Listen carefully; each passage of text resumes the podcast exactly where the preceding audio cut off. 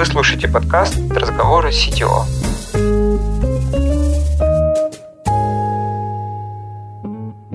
Всем привет, я Павел Причин, CTO Dodo Engineering.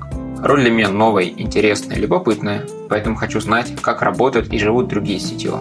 Чтобы в этом разобраться, я поговорил с коллегами, Получился подкаст, который зайдет лидам, хедам, короче, всем, кто растет в сторону сетевого или недавно им стал. Обсуждаем типичные вопросы, о которых болит голова и как с этим жить. Структура, процессы, лидерство, монолит и далее по списку. Все как у взрослых. Погнали! Привет, это виртуальный помощник Михаил, и я расскажу о сегодняшнем выпуске. Пятым гостем стал Геворг Петросян из Профи. Он поведает о том, как стал CTO, будучи мобильным разработчиком расскажет о развитой интуиции и почему именно она может помешать работе, как работает с личным майндмэпом, сколько вообще разработчиков и команд внутри, каков горизонт изменений, почему хаос и неопределенность всегда где-то рядом, сколько распиленных монолитов уже за плечами и что читает в данный момент. Всем привет, это подкаст «Разговоры сетево». С вами я, Павел Причин, я сетев в компании Dodo Engineering. И сегодня наш гость... Геворг Петросян. Я сетё в компании профи. Рад знакомству, Паш. Хотя мы давно знакомы. Да, да, мы давно знакомы. Я начну сразу с такого вопроса. Расскажи, как ты стал сетевым?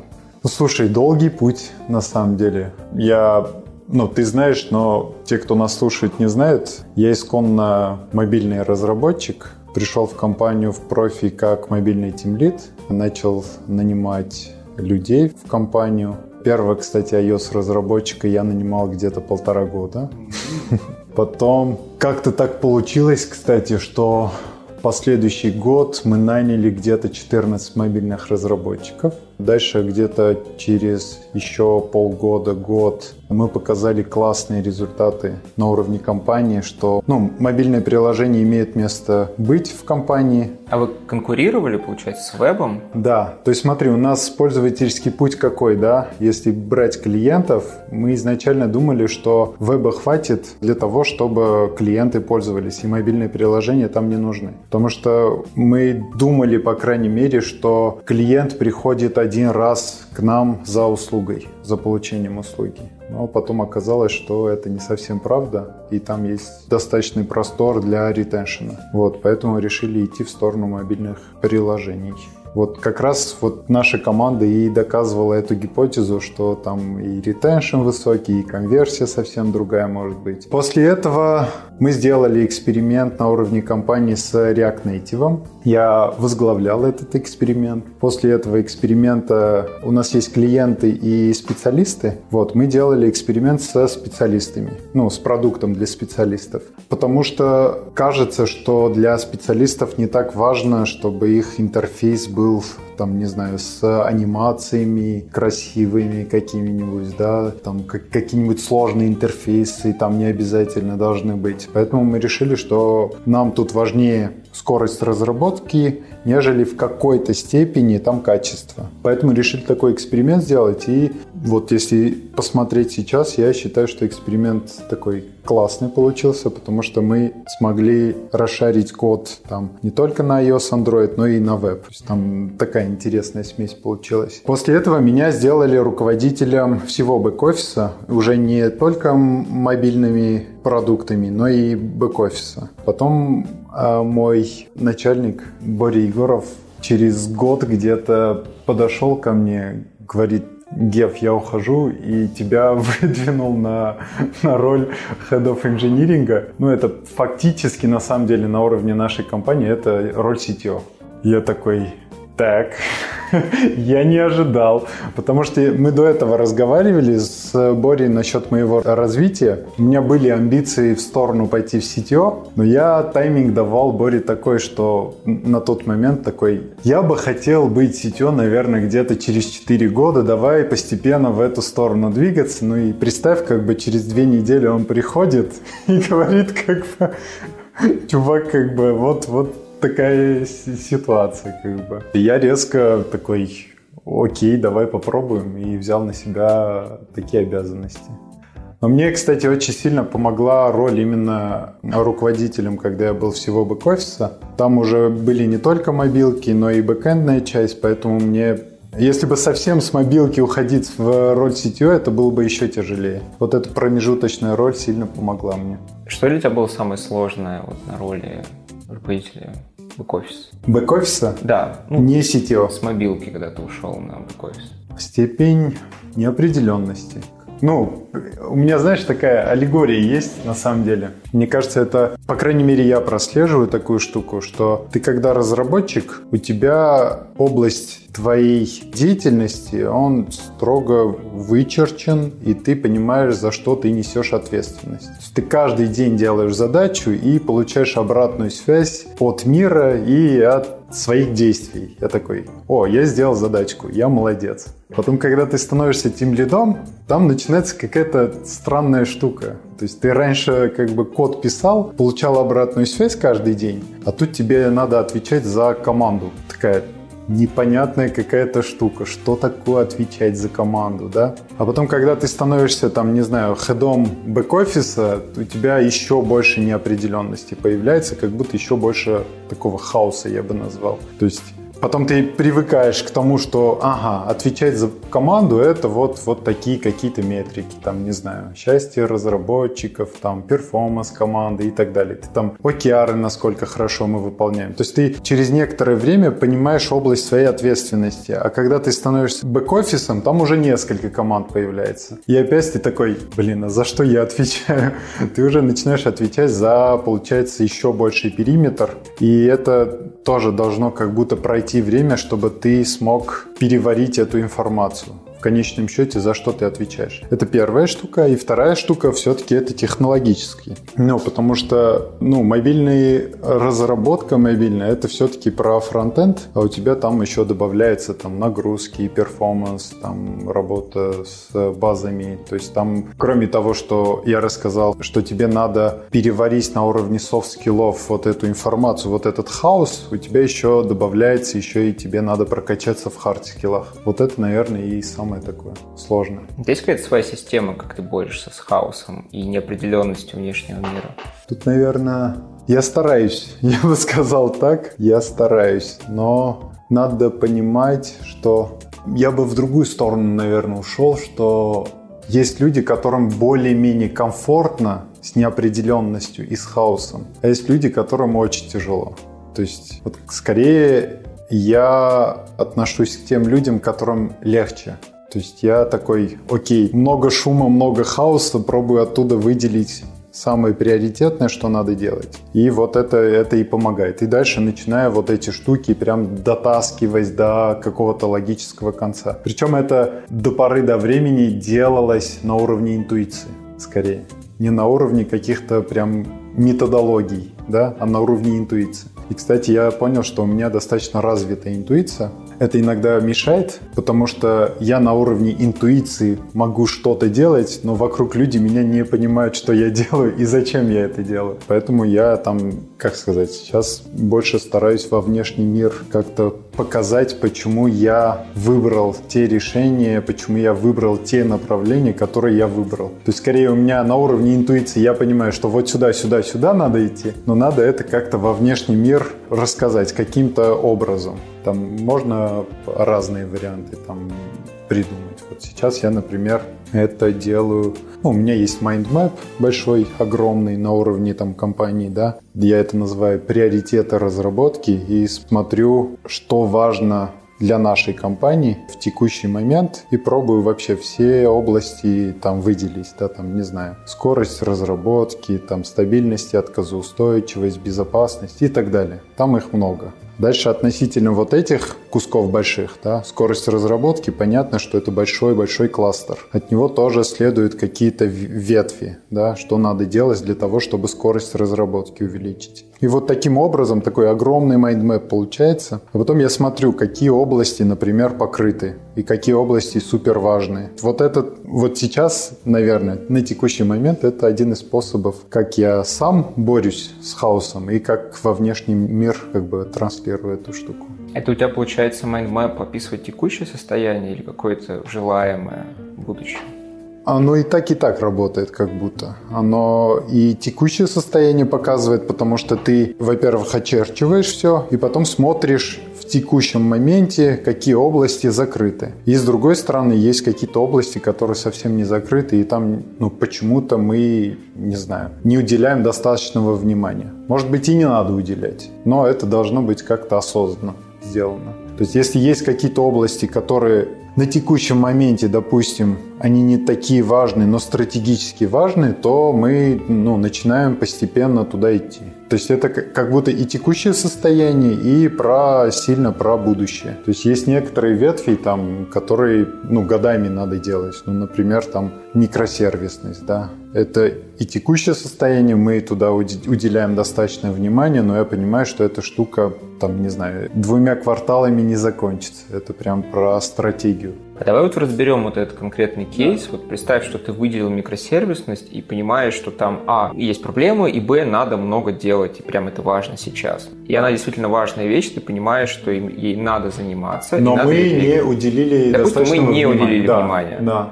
Что потом ты будешь делать? А, ну это достаточно такая понятная механика. Во-первых, эту штуку надо... Для меня понятная механика. Я эту штуку буду обсуждать с бизнесом, ну, показывать эту штуку, рассказывать, почему это важно, там, общаться там с основателем, CPO и так далее. То есть мы должны как бы все вместе понять, что это важно. То есть это не так, что я такой один решил, что это важно и, и пошел делать. Да, и пошел в делать одного. как бы, да, в одного как бы. Это первый этап. Это первый этап, чтобы мы с бизнесом поняли, что это действительно супер важная штука. Дальше что происходит? Это важная штука, которую мы уже решили, там, да, там на уровне техдир, CPO, там CEO, да. Дальше мы транслируем это на уровне компании уже. Например, мы говорим, что ребятки, мы понимаем, что мы уже дальше не можем так жить. Там появляется документ отдельный, дизайн-дока такая большая, которая описывает, почему нам надо идти в сторону микросервисности. Какие для этого есть причины, и все уже тем лиды, там, продукты, все понимают важность этой штуки. Это вторая стадия. Третья стадия – это уже тактические шаги, когда ты понимаешь, что вот эта команда должна делать распил вот, это, вот этого куска, и дальше у этой команды появляется там отдельный OKR, распились там вот этот кусочек и вынести в отдельный сервис. Вот так и происходит. У нас, ну, фактически так и работает, на самом деле. Так и происходило, я бы сказал так.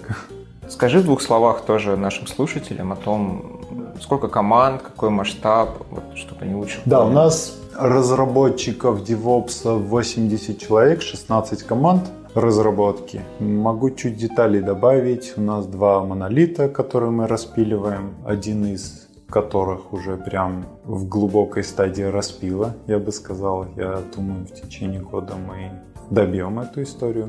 А второй пока что нет. Поговорим про тебя и твою работу. Как ты вообще понимаешь, что ты что-то сделал крутого и правильного? Надо на конкретных примерах смотреть. Ну вот смотри, э, можно реально на конкретных давай, примерах, давай. да. Это абстрактно сложно ответить на этот вопрос. Э, ну, например, мы считаем, что нам нужно периодически нанимать там, не знаю, джуниор разработчик, допустим, да. Вот недавно было такое. Но с другой стороны, я понимал, что процесс устроен не самым оптимальным образом. И много времени разработчиков уходит на собеседование, там, посмотреть, отклики посмотреть и так далее. То есть там, там реально очень много времени уходит на стадию до того, как ты джуниор-разработчика принял на работу. И вот взяли и поменяли полностью процесс, и получилось так, что, допустим, те люди, которые доходят до этапа собеседования. Там выборка очень маленькая, но уже показывает, что 50% они уже получают офер. То есть получается, что разработка тратит намного меньше времени на там технические этапы собеседования с джунами. Вот и я такой, о, классную штуку придумал. Я молодец.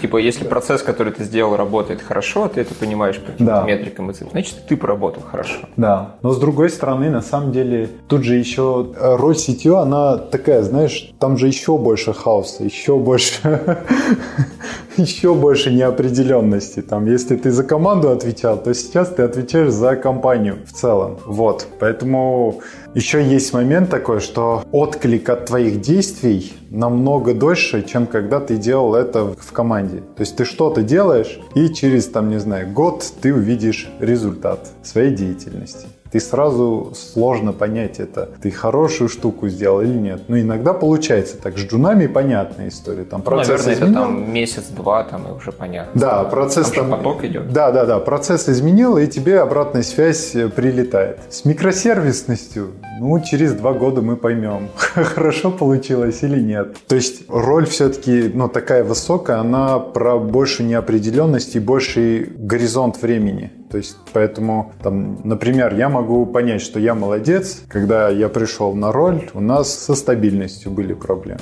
Я сейчас вижу явно, что со стабильностью меньше проблем. Спустя там два года. Вот, я такой, о, прошло два года, я молодец. Ну, прошло два года, понимаешь? Да, да, я часто Я не знаю, вот э, у тебя как, Паш, Я часто тоже говорю всем и себе тоже, что Обязательно часть работы CTO — это делать работу, которая говорит о том, насколько ты хорошо сделал работу. То да. есть это просто часть да. такого там заниматься метриками, цифрами, опросами всех вокруг, да. насколько их проблемы решились, да. трекать это все. И на это довольно много часто уходит времени, там, ну, процентов 10 точно да. в жизни уходит. На то, чтобы понять, насколько это вообще правильно или неправильно что-то сделал. Да. Часто да. это непонятно. Да, это правда. Я еще, кстати, знаешь, как я понимаю? Обратная связь от людей вокруг меня. От, там, не знаю, со своего CEO обратная связь, со своих э, ребят, с кем я работаю, обратная связь. И это тоже в целом говорит о том, насколько ты хорошо работаешь или нет. Еще раз, так получается, что работа CTO это про, сильно про стратегию. Все твои действия, они в как будто в будущем будут видны. Но в моменте как-то ты должен с этим, с этой неопределенностью работать. Мне кажется, разные люди, разные компании находят для себя разные штуки. Вот для меня, наверное, важная штука это то, как, какая обратная связь от коллег. Ты что, устраиваешь опросы? Ну, как опросы? У нас, у нас стандартно это есть. Там раз в полгода мы делаем опросы, там performance review делаем. Наверное, у вас тоже, я не знаю, 360 собирается. Я это и там вижу, но на самом деле знаешь, я считаю, что любые performance review, они как будто чуть как костыль получения обратной связи от внешнего мира. Вообще-то ты обратную связь каждый день получаешь. Каждую секунду получаешь, да, обратную связь. И если ты хорошо умеешь генерировать эту обратную связь, там, быть открытым к ней, кстати, это тоже очень важная штука, то как будто, когда у тебя там идет 360, то ты там не должен увидеть что-то, знаешь, типа колоссально другое, чем ты сам уже знал о себе. Mm-hmm, это очень интересная мысль. А вот, ну хорошо, допустим, ты получил обратную связь там, после диалога с кем-то, после каких-то да. результатов, да. осознал, отрефлексировал сам. Дальше же встает вопрос, что надо как-то развиваться, обучаться. Как ты с этим работаешь? Как обучаться CTO, который вроде уже, уже и так все, CTO, все да? должен знать и так? Слушай, мне кажется, CTO надо обучаться ну, по крайней мере, мой опыт показывает так, что... Давай так, блин, я опять пошел в какую-то экспертную оценку скорее сильно зависит от компании, да. Расскажи, ну, про себя. Конкретно. Да, если про себя прям конкретно говорить, когда у нас там, не знаю, 80 человек в разработке, там будет 100 и так далее, я, я думаю, что самое лучшее, что я могу сделать, это вкладывать в свое персональное развитие. То есть это не про там какие-то инструменты, не про hard skill ы, а прям свое личное персональное развитие. Это про skill по большей части, наверное. И кажется, там можно бесконечно расти. Бесконечно глубоко себя понимать, из-за того, что ты себя понимаешь, ты начинаешь и людей понимать. Еще интересная штука, когда ты начинаешь себя понимать, ты понимаешь свои какие-то особенности, какие-то теневые стороны. И когда с тобой сидит человек, разговаривает, и он что-то говорит тебе, да, ты можешь как-то реагировать на то, что он сказал, но и эта реакция будет как будто твоей особенностью, как, как, как сказать, у тебя какие-то сопротивления будут, да, допустим. Но если ты глубоко понимаешь себя, ты такой понимаешь, опа, это, это какое-то сопротивление, а не объективная реальность. Давай-ка я попробую его выслушать. Посмотрю, что же он хочет мне показать, что-то другое. Понимаешь, это больше про, про то, как ты себя чувствуешь и как ты понимаешь самого себя. Это, а там можно бесконечно расти. А как этому учиться? Какие есть техники, методики? Там, не знаю, берешь и выписываешь, что тебе дает силы и энергию, а что у тебя отнимает силы и энергию. Причем в двух разрезах. Что тебе в моменте дает силу и энергию, и стратегически дает. И то же самое, что у тебя отнимает энергию и стратегически отнимает энергию. Вроде как простая штука, как бы и так можно было сделать. Но когда, кстати, ты выписываешь, ты начинаешь понимать, что, допустим, вот я начал, по крайней мере, про себя понимать, что, ну, как бы Оказывается, ну как оказывается, я и так знал, но все равно не уделял достаточного внимания, что сон у меня сильно влияет на то, как я себя чувствую с, в переговорах с людьми. Вот кардинально влияет. То есть, когда я плохо сплю, там, допустим, даже 6 часов я сплю, я могу быть раздражительным, я могу быть суперкритичным. То есть, человек что-то говорит, и это мне не нравится, я начинаю с ним спорить, вместо того, чтобы подожди, подожди. А вот если ты выспишься, ты не будешь с ним спорить. Да, это я, я, я простую штуку говорю, да. А если я высплюсь, у меня много энергии, я больше открыт к тому, чтобы послушать человека, даже если это идет на перекор моим каким-то устоям, да, это же тоже какая-то у меня субъективная картина выстроилась, и я от этой картины начинаю общаться с человеком. И, может быть, он что-то хочет мне показать такое прикольное, которое поможет, там, не знаю, компании, мне и так далее. А я встаю там в позицию, да, защитную позу, вот. И, и вот, ну, представил, да, ты такой видишь, окей, сон, там, не знаю, а что тебе дают силы, там, не знаю, оказывается, можно, ну, там, одна из практик каждый день, там, не знаю, медитировать, допустим. А я это делаю? Да нет, не делаю. Ну, то есть вроде совсем простая штука, но она помогает. И вот таких практик очень много, вот, которые помогают тоже.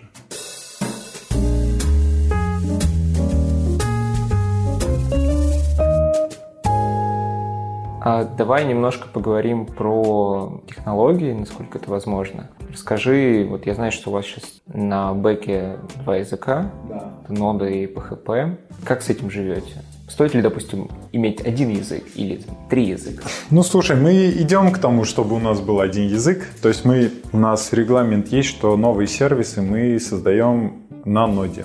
Но с другой стороны, кажется, что долгое время мы все равно будем жить с двумя языками. То есть и от этого на данный момент не избавиться. Ну, то есть там, не знаю, в течение двух-трех лет, я думаю. Какие аргументы за то, чтобы к одному языку переходить? Ну, вот к ноде в данном случае. Намного легче людям переходить из команды в команду. Допустим, у нас есть core часть бизнеса, там, не знаю, вдруг мы поняли, что вот тут вот надо бросить все силы. Вот у тебя два языка получается, ты у тебя, ты сразу компанию делишь на, на два. Людей, которых ты можешь бросить в, вот в эту часть продукта. Конечно, есть вариант, что ты возьмешь, допустим, PHP-разработчика и его посадишь на ноду. Это тоже нормально. Есть люди, которые хотят это делать и идут обучаться, но это дольше, чем если бы все было, там, не знаю. Это в чистом виде по факту complexity. И мы пробуем этот complexity уменьшить. Вот этим, наверное, и плохо. Это вот основная штука. И, ну и в целом, на самом деле, стандарты разработки ты можешь делать под один язык, да, какие-то регламенты, документации, там всю девопсовскую часть. То есть там реально два языка дает тебе много работы, я бы сказал, со всех сторон. Но у него есть свои плюсы. Какие? Найм. Конечно же, найм. Ну, то есть у тебя киллер фич. Да, типа, найм у тебя получается, там, не знаю, нодеров там N штук, а пыхеров 2M. Вот ты плюсуешь их, и получается как бы это много разработчиков. там треки найма и да, много, много людей, конечно. Да, поэтому непонятно как всегда, как бы, знаешь, с одной стороны хорошо идти. Я даже предполагаю, знаешь, как будет.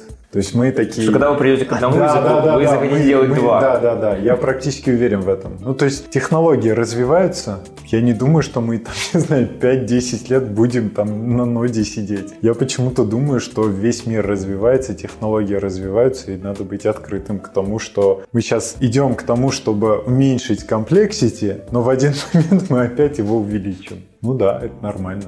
Более того, скажу, complexity непроизвольно добавляется, появляется и, и растет. Ты, ты просто пробуешь как-то с этим работать. Мне вообще кажется, что всегда в нашей работе, по крайней мере, одной рукой мы как будто бы снижаем сложность, ну, уменьшаем энтропию, а другой рукой мы, наоборот, увеличиваем сложность и добавляем ее. В чем-то ты ее специально там говоришь, нет, вот здесь мы стандарт вводим, убираем все разнообразие. А здесь мы говорим, нет, вот здесь слишком все забюрократизировано, слишком нет никакого развития, давайте-ка вбросим чего-то эдигей да, такого. Да, да, да, да. Хаоса добавим. Да, как, то есть я даже так бы это сформулировал, что когда у тебя все в хаосе, тебе нужно стабилизировать. А когда все стабильно, тебе нужно это разрушать и вводить хаос. Да, да.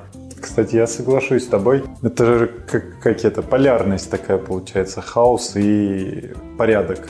Я бы не сказал, что одно из них — это победа. Как будто ты каждый раз таки, знаешь, такой, ага, давайте чуть поближе к порядку тут, а вот тут чуть поближе к хаосу. И такой. Но кажется, в хаосе много энергии, много кайфов, много драйва такого, знаешь, но там очень много беспорядка. То есть ты не понимаешь, как эта штука работает вообще. Да, то есть, а в порядке наоборот, все понятно, все прозрачно, все... Ну, то есть ты понимаешь полностью, как эта штука работает. Но понятно, что если ты все-все понимаешь, то это там опять, там нету вот этой энергии, кайфов там и так далее. Может быть, твоим разработчикам скучно будет работать. И уйдут они и от уйдут тебя. от тебя, да. И это ты вот... найм не улучшишь. Это. Да, найм не улучшишь, как бы. Да. Вот ты сидишь, как бы, знаешь, в порядке, но почему-то у тебя, там, не знаю, на ассемблере разрабатываешь, потому что ты решил не вводить новый язык. Ну да, ты в порядке сидишь, но как бы, но так не работает, как бы. Поэтому этот хаос, он будет появляться, и иногда мы сами будем вводить, и, и, и надо понять, в какой момент ты хочешь там где-то в порядок привести, где-то уйти наоборот в хаос.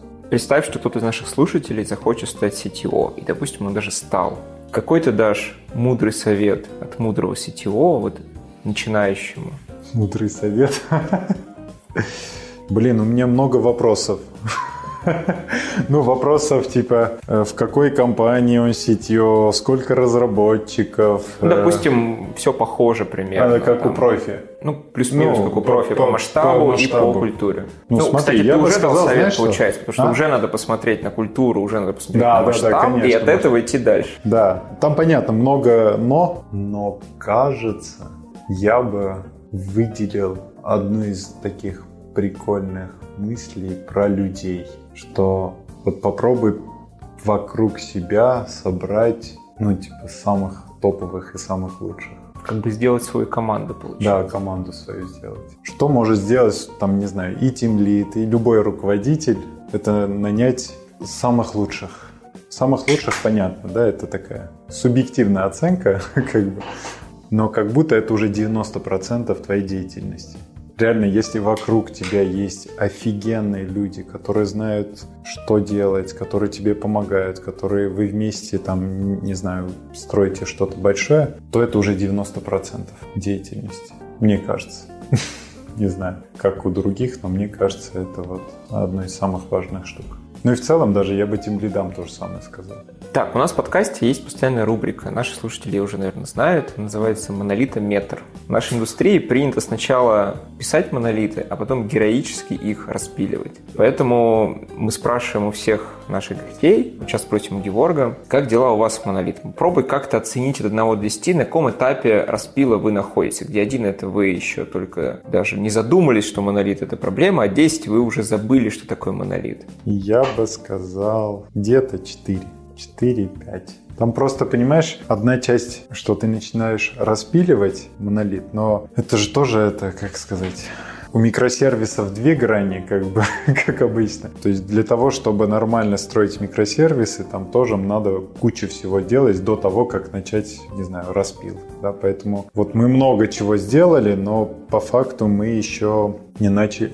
Да не, не, неправда, мы уже распилили какую-то часть, но там есть еще что поделать. То есть инфраструктурно мы готовы к тому, чтобы быстро добавлять новые сервисы и распиливать монолит.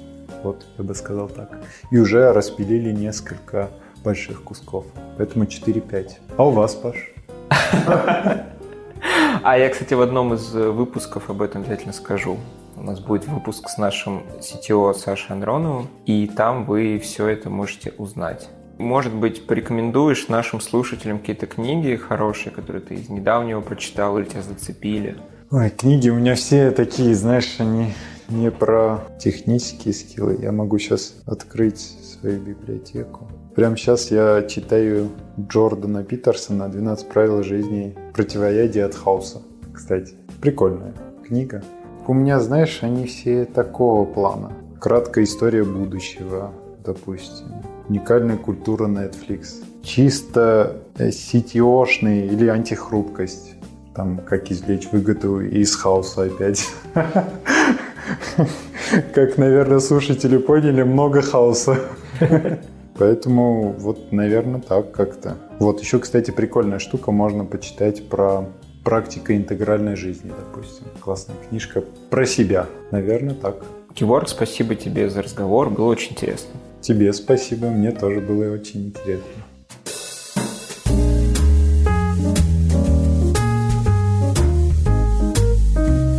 Это был подкаст «Разговоры с CTO».